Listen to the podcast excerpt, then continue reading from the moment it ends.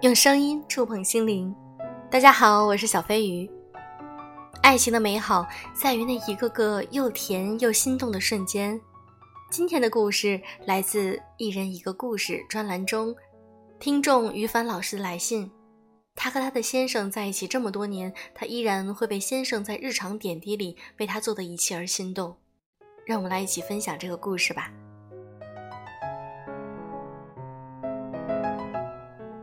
我先生从恋爱时就比较木讷，话不多，也没什么哄女孩子开心的经验。结婚二十多年，我们却成了朋友们眼里少有的幸福夫妻。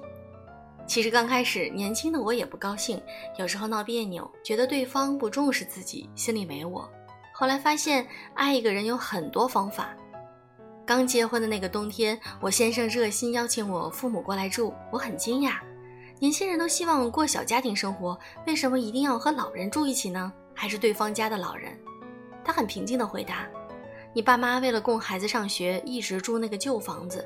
现在冬天了，没暖气，咱这边条件好些，过来一起住呗。”虽然后来父母没来，但我心里很温暖。原来有的人不仅默默爱着你，还爱着你的家人。我家楼下有一个人行道，上面经常停满各种车。尤其那种搬家公司的大卡车，有段时间只要他们停在那儿，我先生就打投诉电话。我很不解，车停在楼下也没什么影响啊。后来才知道，赶走这种庞大体积的车辆是为了我。我每天上班要从这条路走，大卡车从人行道上长出一截拦在马路上，横挡视线。先生怕我粗心大意不看路，就先把路障清理走。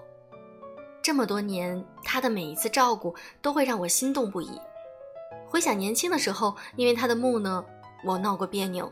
但如果遇见困难，都觉得是对方的错，认为可以通过换人解决，也许我就没有现在的生活了。换一种方法去爱，去被爱，这就是爱的能力。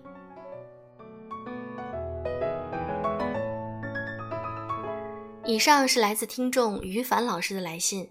那么，其实我们在和爱人相处的过程中，是可以从一些点点滴滴的小事中发现这种被爱的感受。那如果你有了更多的满满的被爱的感觉，你会发现，原来婚姻或者说在感情中能够感受到更多的甜蜜。